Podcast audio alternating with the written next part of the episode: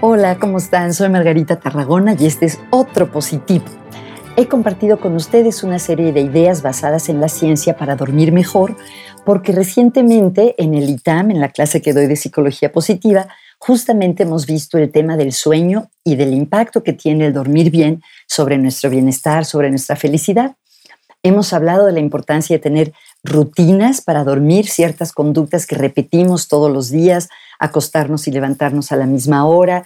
También hemos hablado del entorno en el que dormimos, de la importancia de estar en una habitación oscura y fresca más que caliente. Yo quisiera compartirles un par de ideas sobre lo que consumimos, lo que ingerimos y eso cómo afecta el sueño. Seguramente ustedes sabrán que no es una buena idea cenar algo muy pesado e inmediatamente después irnos a dormir, porque efectivamente sentirnos con la, eh, la barriga muy llena nos dificulta el dormir. Otra cosa importante es no tomar café más o menos a partir de las 2 de la tarde.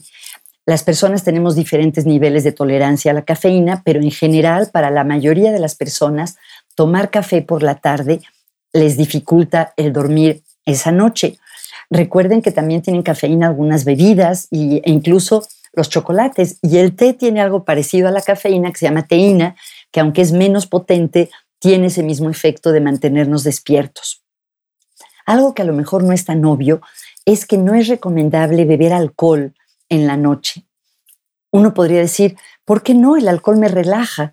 Y efectivamente el alcohol puede producir una relajación muscular, pero curiosamente el tomar alcohol en la tarde y por la noche puede dificultar el quedarnos dormidos.